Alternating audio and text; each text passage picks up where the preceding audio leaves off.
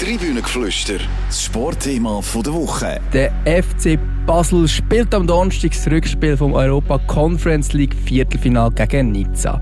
Nach längerer Zeit kann man zu Basel wieder mal von einem europäischen Titel träumen. In der Meisterschaft längt es aber im Moment nicht einmal auf den zweiten Rang. Wir fragen uns jetzt, Wieso ist der FCB international viel besser als national? Warum spielt der Zeki Amdouni im Moment so gut? Und wer wird neuer Trainer vom FC Basel? Die grosse Diskussion jetzt im Tribünengeflüster. Herzlich willkommen beim Tribünengeflüster, dem Sportpodcast der CH Media Zeitungen. Mein Name ist Raphael Gutzwiller und ich freue mich sehr, wieder meine zwei Lieblingskolleginnen hier zu begrüßen. Das sind heute zum einen der Etienne Wuimann hier im Studio und zugeschaltet aus Basel, Celine Feller. Guten Tag zusammen. Hallo zusammen. Salut miteinander. Ja, der FC Basel hat 2-2 gespielt im Hinspiel gegen Nizza in dem Conference League Viertelfinal. Celine, wie siehst du die Chancen fürs Weiterkommen? Wenn sie nochmal so eine tolle Leistung wie letzten Donnerstag anbringen, dann sehe ich tatsächlich Chancen, dass da etwas drin liegt in Nizza. Aber dann muss wirklich nochmal von A bis Z alles passen. Jetzt, äh, mit dem FC Basel hat man schon ab und zu mal so ein bisschen magische europäische Nächte gehabt. Ähm, kann man die Conference League-Kampagne ein bisschen vergleichen mit den traumhaften, die es schon gegeben hat? Hey, ich finde irgendwo durch schon klar, es ist nur der drittklassige europäische Wettbewerb, aber schlussendlich, es ist ein europäischer Wettbewerb. Du hast tolle Gegner, wie ich finde, attraktive Gegner, auch wenn sie jetzt nicht Manchester United oder Barcelona heißen. Es sind immer noch tolle Teams, wo man noch nie gegen sie gespielt hat.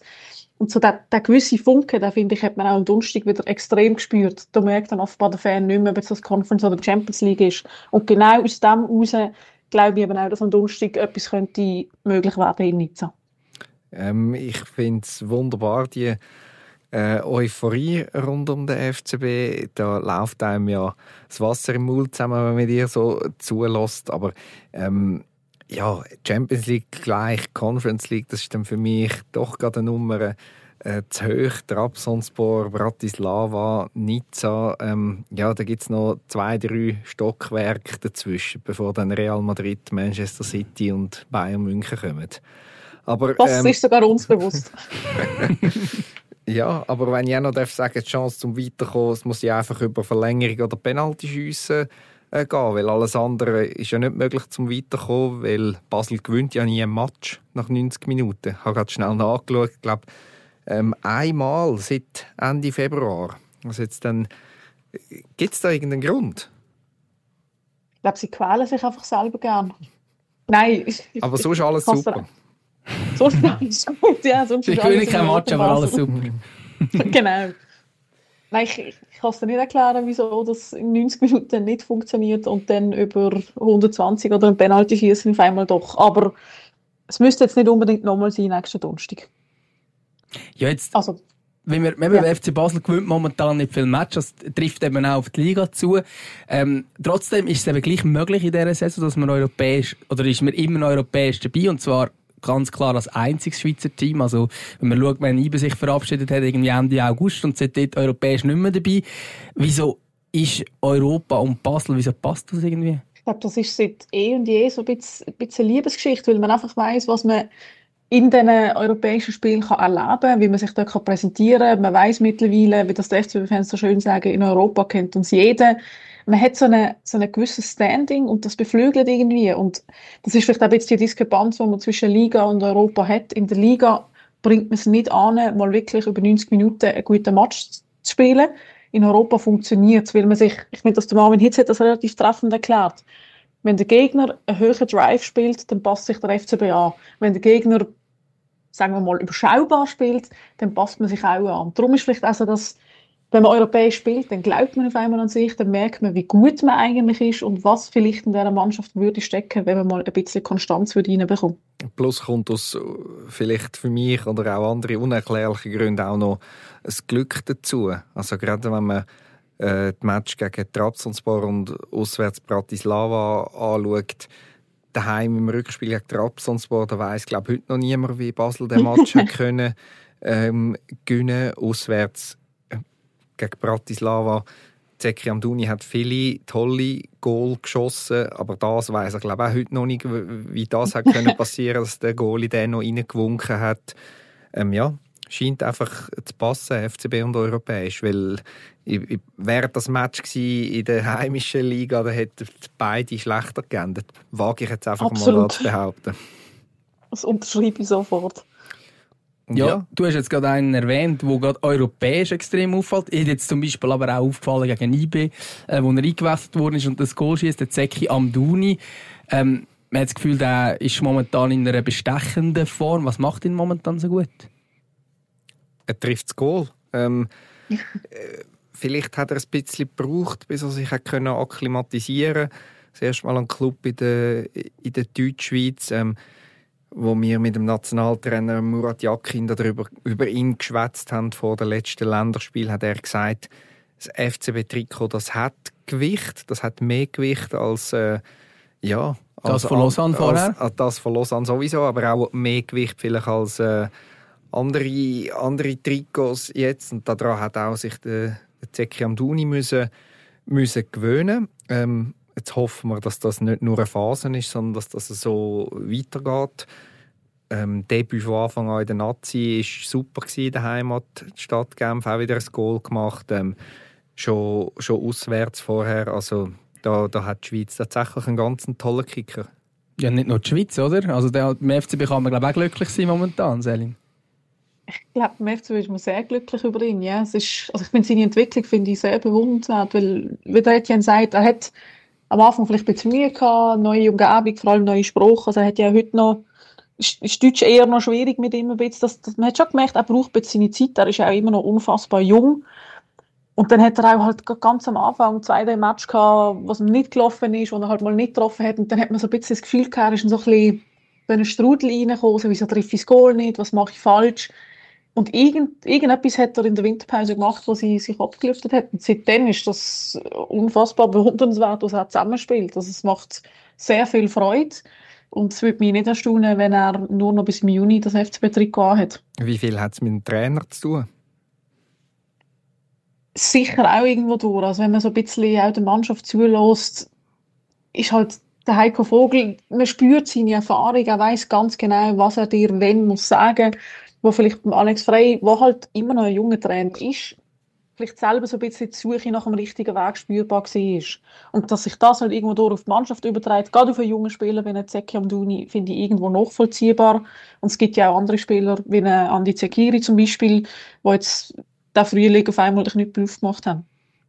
Du hast jetzt aber erwähnt, vielleicht nur noch bis im Juni FCB-Trikot wenn du sein, seine Beraterin wärst, würdest du Zeki Amdouni empfehlen, jetzt schon wieder zu gehen, nach einem, nach einem Jahr? Bei allem einbeziehen, dass das vielleicht nicht die einzige, oder dass das nicht der einzige Aspekt ist, wo, wo darauf ankommt?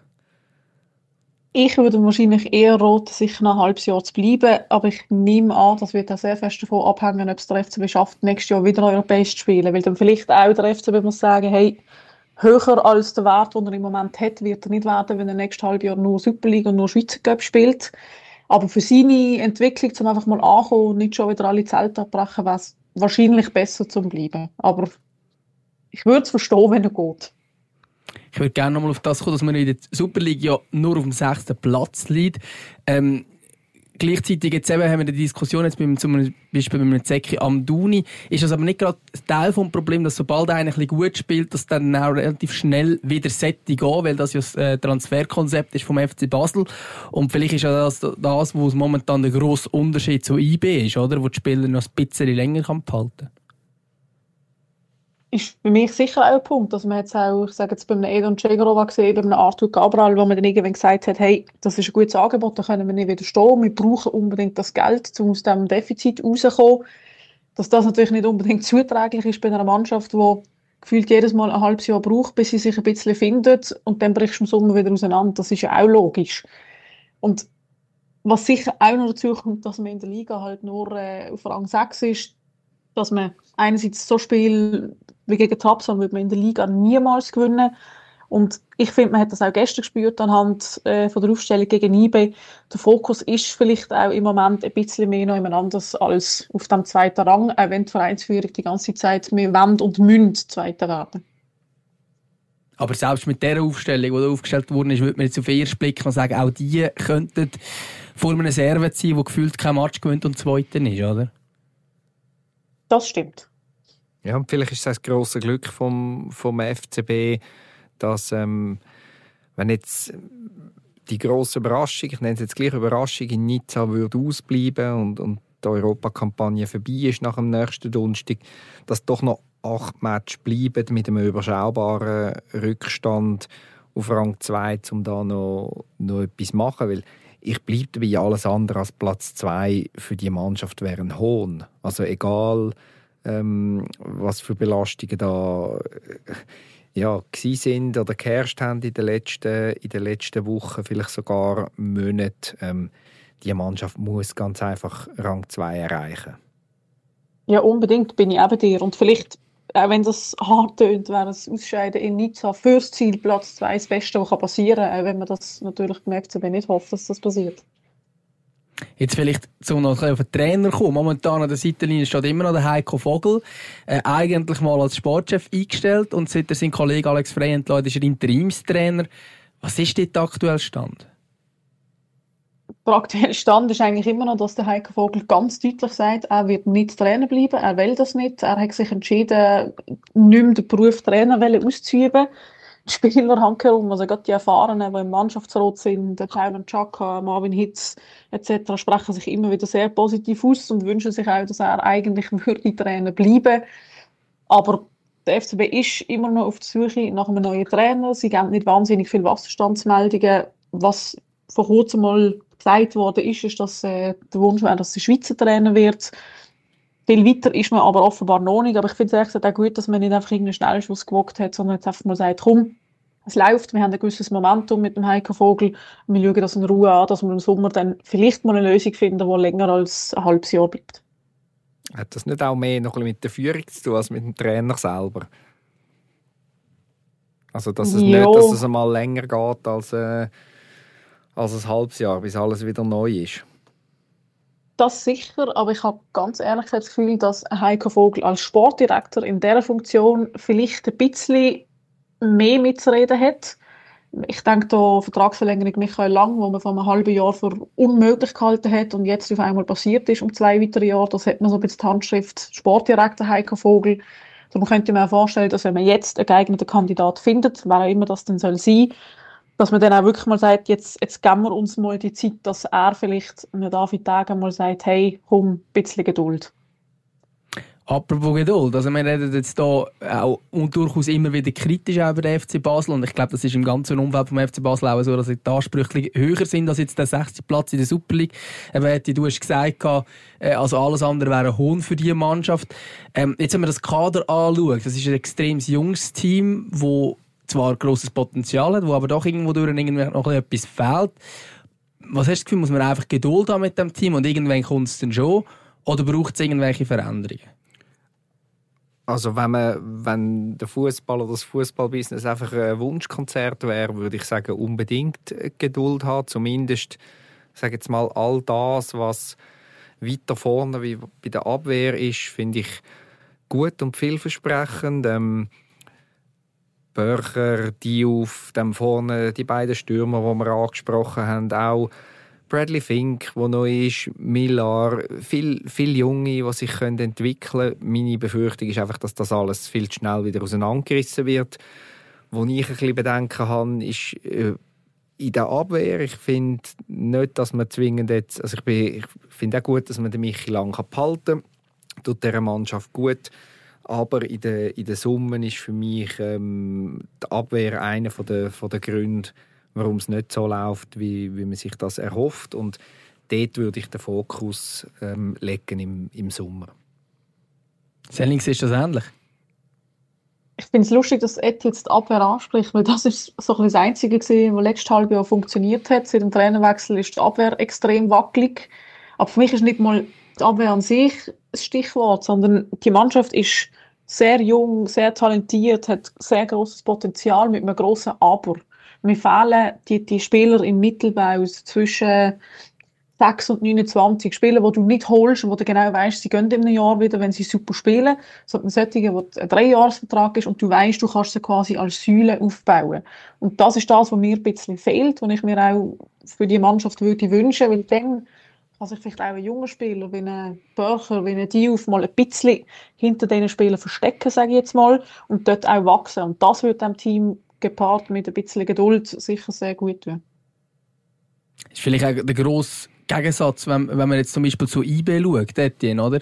Ähm, dort hat man ein paar Nationalspieler drin, auch nicht mehr alle mega jung. Also da hat sich Christian Fasnacht dabei. Natürlich, dem seine äh, Bemühungen, den Auslandtransfer zu machen, sind gescheitert, aber das ist schlussendlich genau so einer, der dann halt hilft, weil er erstens auf dem Niveau schon seit einem Moment spielt und auch weiss, wie man in schwierigen Situationen kann vorgehen kann. Genau, dort hat man das Gefühl, sie können durchrotieren, wie sie wollen, machen, was sie wollen. Irgendwie wird es dann doch immer äh, funktionieren. Das ist eines von den vielen äh, eins Faszinosum von dieser Liga im Moment, dass man rund um IB ständig das Gefühl hat, ja, so wahnsinnig, oder man hört Stimmen, die sagen, so wahnsinnig gut ist ja das dann auch wieder nicht. Ähm, Punkte, Ausbeute, wenn man anschaut, hat es ganz viele Jahre gegeben, wo der Leader viel mehr Punkte hat jetzt als als IB und gleich, äh, ja, da ist Wucht dabei, da ist Kreativität dabei, da kann man sich äh, abwechseln. Da spielt der Nitten bei weitem nicht jedes Mal äh, von Anfang an. Ähm, es ist einfach gleich, weil sie vier gleich oder fast gleich gute Stürmer haben, die sie können durchrotieren können. So fängt es an und so geht es weiter. Und, und diese Gefestigkeit beim FCB, die, die fehlt mir natürlich klar. Also dort ist das Gefälle definitiv grösser und ja, ich, ich finde das eine nachvollziehbare Analyse, Selin, dass da der Mittelbau irgendwo durch fehlt. Das ist bei IB anders. Und, und wenn der FCB einen Schritt näher wieder ankommen an IB, dann muss in die Richtung etwas gehen. Ich frage mich einfach, kann man das in einem Sommer oder in einer oder zwei Transferperioden wirklich ändern? Weil das Geld ist ein Problem, es bleibt ein Problem und so wie es tönt, ähm, bin ich nicht wahnsinnig zuversichtlich, dass das sich in der nützlichen Frist ändert. Also von dem her ja, zweifle ich da schon an einer Transferoffensive. Also an einer Transferoffensive glaube ich auch nicht. Und ich glaube, das ist auch jetzt der Knackpunkt, dass man halt immer den schnellen Erfolg sucht und den schnellen finanziellen Erfolg vor allem, statt dass man sich halt, wie man es die letzten Jahre zwar immer predigt hat, aber nicht wirklich umgesetzt hat, dass demütig sein, mal ein bisschen die Ansprüche zurückschrauben. Das wird zwar immer gesagt, wird aber nicht gemacht. Und vielleicht müssen wir einfach mal sagen, hey, jetzt schauen wir mal, jetzt gehen wir einen Schritt zurück, bauen die Mannschaft langsam auf und dann kommt man wieder da wo man hin will. Aber mit dem Geld im Rücken, das fehlt, ist das halt auch relativ schwierig zu umsetzen. Ja, aber weißt, Ansprüche zurückschrauben, also äh, wird ja niemand ernst genommen rund um einen Verein wie der FCB, wenn man sagt, ja, wir werden mal Fünfter werden. Also Dunk, es, es dunkelt mir, die Ansprüche sind schon relativ stark oben abgeschraubt worden, wenn man ja von Anfang an nichts hat mit dem Meistertitel zu tun hat. Also zumindest hat es so gewirkt. Oder im Sinne von, lasst uns in Ruhe und ja, keine Kritik, wenn es dann nicht grad, nicht grad läuft. Also äh, viel mehr abschrauben kannst du die Erwartungen gar nicht mehr. Also Anfang der Saison hat es schon geheißen, man will so lange wie möglich vorne mitspielen und wenn es geht, Eben, auch etwas raus. Und das ist dann Meistertitel und, und wenn es dann halt irgendwie nicht gegangen ist, wäre, hat man dann irgendwie für Erklärungen gesucht. Aber so lange wie möglich vorne mitspielen, das dunkelt mich jetzt nicht ein FCB-DNA. Gut, aber sind wir mal ehrlich, es wäre auch ein bisschen vermessen, nach den letzten Jahren gar nicht stehen und sagen, wir wollen Meister werden. Einverstanden. Also das, das sollte man, glaube ich, langsam gelernt haben, dass das halt vielleicht im Moment nicht ein realistisches Ziel ist. Genau, aber man kann jetzt nicht sagen, es hat daran gelegen, weil, weil die Erwartungen zu hoch sind. Nein, da sind ganz viele andere Fehler gemacht worden, aber das wenn wir jetzt nicht anfangen, die Liste ist zu lang. Nächster Podcast dann. genau. Ich würde gerne würd gern noch mal so ein bisschen den, den Bogen machen Richtung Europa. Ähm, jetzt ist man in diesem Viertelfinale, man hat keine schlechte Ausgangslage, dass man auch den Sprung ins Halbfinale schaffen könnte. Wer weiß, vielleicht dort sogar etwas drin ähm, in Richtung Titel. Was, wie sieht das finanziell aus? Was, was kann man da in diesem drittklassigen europäischen Wettbewerb holen? Man weiss, Champions League, auch Europa League durchaus ein bisschen Geld. Ähm, wie sieht es bei der Conference League aus für den FCB? Also es ist gar nicht mal so viel weniger wie in der Europa League, lustigerweise. Der Gap ist nicht so groß. Aber es ist auch so, dass man da jetzt nicht finanziell irgendwelche Bäume ausreißen. Ich glaube, letztes Jahr, wo man gegen Marseille ausgeschieden ist als FCB, sind netto, glaube noch 4 Millionen, etwas um das herum gewesen, weil man halt auch noch immense Reisespesen hatte nach Aserbaidschan und Kasachstan und weiss zu gucken, wo noch ane.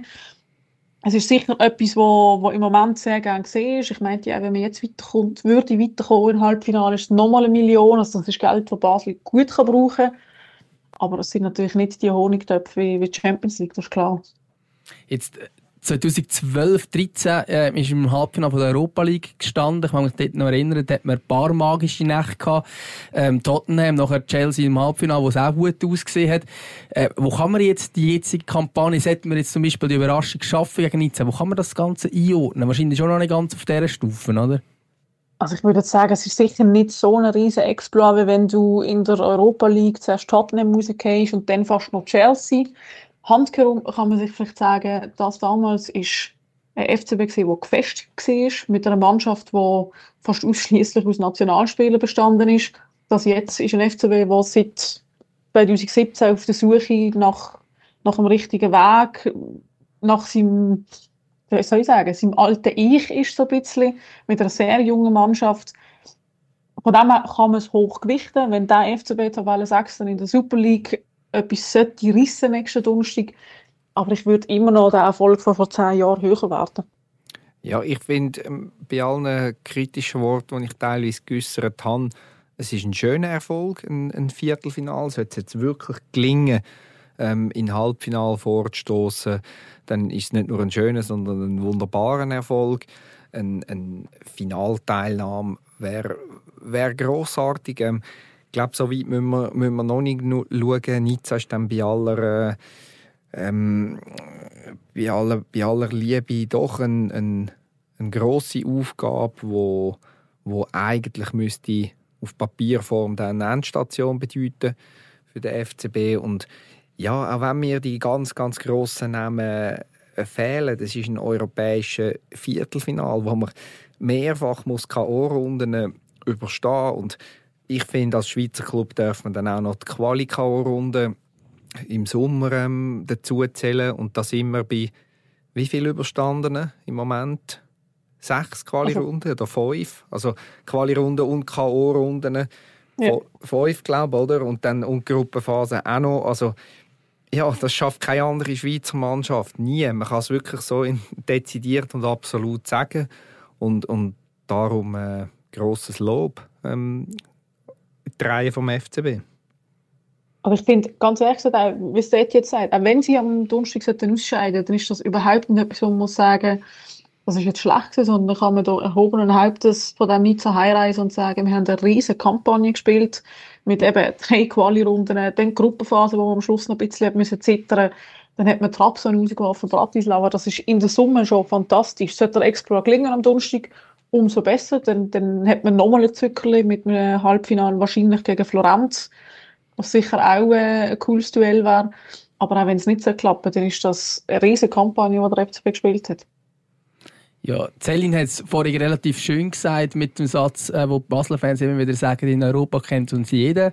Ähm, wieso kennt man eigentlich in Europa die anderen Schweizer Clips nicht? Weil sie zu wenig gewinnen, ganz einfach. Aber wieso ähm, gewinnen sie so wenig? Es wenn es da Erklärungen gibt, ich glaube, dann würde die ganze Fußballschweiz äh, noch so gerne einsteigen und, und etwas ändern, wenn man wüsste, was es, was es zu tun gibt. Was mich ein bisschen nervt, das ist seit Jahren so und es gibt keine Anzeichen, dass sich das ändert, ist, ähm, während der ganzen Saison ähm, redet man von Europa als Ziel und super und wir müssen das unbedingt erreichen und kaum ist das zweite Testspiel vor der neuen Saison da, fängt man an jammern über Doppelbelastung. Ähm, ja, das ist, das ist äh, lächerlich. So äh, kann ich nicht verputzen, die, die Töne. Ich hoffe, es fängt dort mal an und man fängt das an als, als, ja, als Freude zu sehen und ja, auch das hat führt irgendein vielleicht dazu, dass es eben ein bisschen mehr raus, raus schaut als ehrenvolle Niederlagen. Also wäre das das, was IB vielleicht an Basel müsste abschauen Weil in diesem Bereich hat Basel ja in den ja, letzten Jahren immer noch die Nase vor. Ich, ich, habe jetzt nicht explizit IB gemeint damit, ähm, auch wenn jetzt IB dieses Jahr europäisch nicht dabei war, ist, haben sie doch sich verbessert, europäisch, finde ich, über die letzten Jahre. Das ist auch ein eine Saga, wo meiner Meinung nach ein bisschen, ein bisschen zu viel betont wird, dass IB europäisch nichts soll sein. Ähm, da, ja, da habe ich ab und zu andere gute Leistungen gesehen, ähm, aber hinten dran ist es dann schon sehr bescheiden. Ja, mag man sich da noch die ein oder andere peinlich, das peinliche Ausscheiden von irgendwie Sia oder Luzern erinnern, wo wirklich gegen Mannschaften war, wo man sich dann schon ein bisschen gefragt hat, wie das überhaupt passieren kann? Ja, ähm, alle, nicht nur äh, also, Zürich, St. Gallen, Lugano, also ähm, ja, Genf auch, es ist... Äh, man, muss, glaube ich, die Aufzählung nicht, nicht abschliessen. ähm, jetzt Selin, eben der FC Basel europäisch sieht es eigentlich meistens recht gut aus. Klar, eben, der hat es auch betont, meistens gewinnt man dann halt irgendwie auch in der Verlängerung oder es wird, wird sicher spannend. Wie kann man das europäische FC Basel auf die Meisterschaft übertragen?